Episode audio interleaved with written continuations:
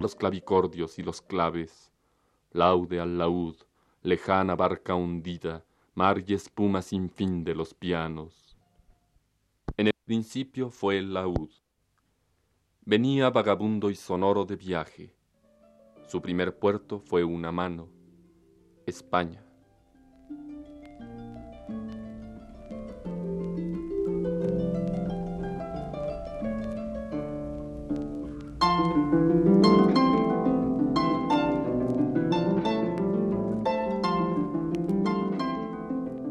Abre el laúd sus labios, una rosa. ¿Qué volará al silencio de esa rosa?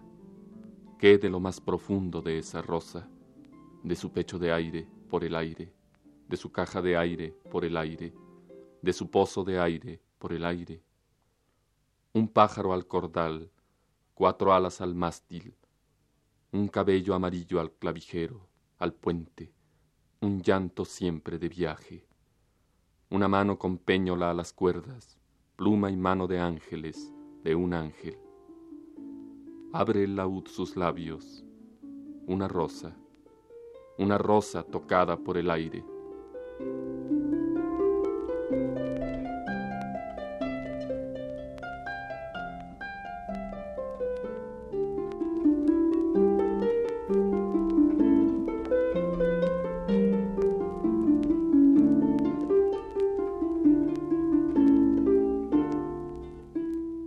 Este es un periodo de la vida de Rafael Alberti en el que su poesía busca hermandad, apoyo, complemento en otras artes. Después de la invitación al viaje sonoro vendrá un libro entero intitulado A la pintura, cantata del color y la línea, que por otra parte también coincidirá con un retorno de Alberti a su primera vocación artística, la de pintor, y celebrará a partir de 1947 muchas exposiciones con obras casi siempre inspiradas en sus propios poemas. Es sabido que desde el siglo XVIII, y más precisamente desde 1766, en que Lessing publicó su Laoconte, sobre los límites de la pintura y la poesía, se polemiza si lo poético y lo plástico son valores homologables en lo formal o inconciliables en su esencia última, o meramente afines o tal vez complementarios. Independientemente de esta extensa discusión teórica, al margen de ella, si bien atizándolo de continuo, son numerosos los casos de poetas que de una u otra manera han querido asimilar valores plásticos a su obra poética o se han valido de la pintura como un elemento temático o de otro tipo para la composición de sus poemas. En la poesía contemporánea es frecuente, desde los románticos para acá, la búsqueda de correspondencias entre las artes, que por fin Baudelaire formularía en su famoso soneto de ese nombre. La pintura es como una poesía, afirmaba Horacio, y de Simónides son estas palabras. La pintura es una poesía muda y la poesía una pintura parlante. Desde antiguo encontramos en la historia de la poesía española resonancias de la visión hermanadora de ambas artes. De Lope de Vega son estos versos. Dos cosas despertaron mis antojos forasteras no al alma, a los sentidos. Marino, gran pintor de los oídos, y Rubens, gran poeta de los ojos. De los poetas contemporáneos habría que recordar, entre los que asimilaron de una u otra manera la pintura a su obra, a Miguel de Unamuno, apoyando su palabra en la cruz del Cristo de Velázquez, a Valle Inclán, escribiendo El crimen de Medinica, a la manera que un pincel burdo pinta un cartel de ciego, a Manuel Machado, que recrea en ritmo la emoción plástica que le producen cuadros de pintores famosos, a Federico García Lorca, que en su oda a Salvador Dalí busca equivalencias lírico-plásticas. Escuchemos algunos párrafos de lo que Guillermo de Torre ha escrito a propósito del libro A la pintura de Rafael Alberti. Trátase de un poema orgánico, una suerte de epítome lírico del arte de la pintura, alternando con una serie de semblanzas de grandes pintores al modo de un Vasari, pero cambiando lo biográfico por lo psicológico. En suma, de un museo imaginario, donde el grabado se reemplaza por la imagen lírica, provista en este caso de mayor elocuencia visual y descriptiva. No es una obra improvisada ni un capricho ocasional. Recuérdese que la primera vocación de Alberti fue pictórica. De antiguo, pues, le viene al poeta su gusto por la forma y el color. Torna, pues, Alberti a decirnos, aunque con otro lenguaje, también yo soy pintor.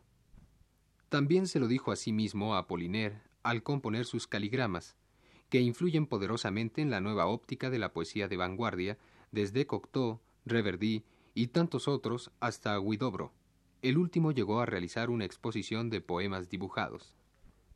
En cuanto a Alberti, aunque no la recordara explícitamente, en el poema inicial de A la pintura, donde tan vívidamente evoca su adolescencia deslumbrada ante los colores, al entrar matinalmente en el Museo del Prado, nos bastaría con reabrir su primigenio marinero en tierra para encontrarnos con imágenes de la más clara oriundez pictórica, con visiones plásticas y aún tectónicas llenas de color y relieve. Este es el poema inicial del libro de Alberti. Con su lectura terminaremos la plática de hoy.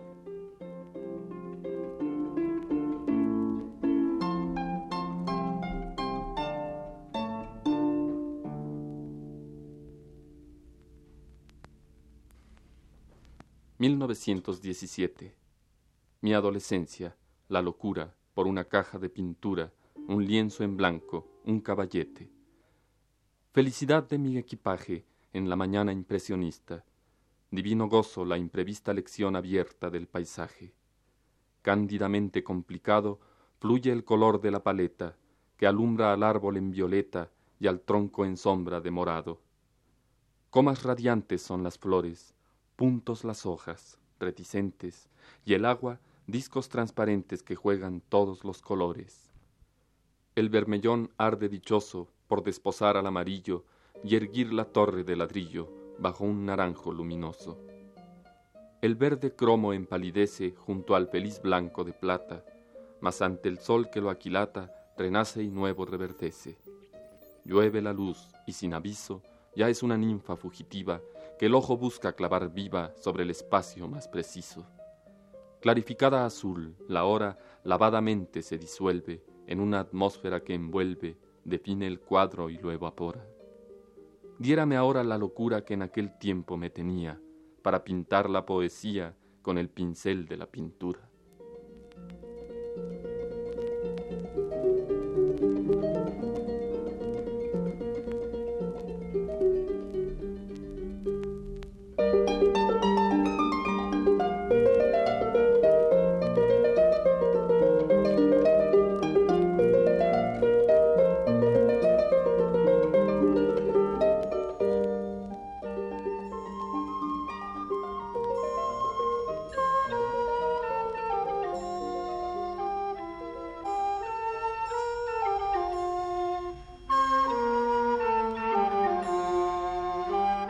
Es así, señoras y señores, como les hemos ofrecido el programa Literatura Española, que prepara para Radio Universidad el profesor Luis Ríos.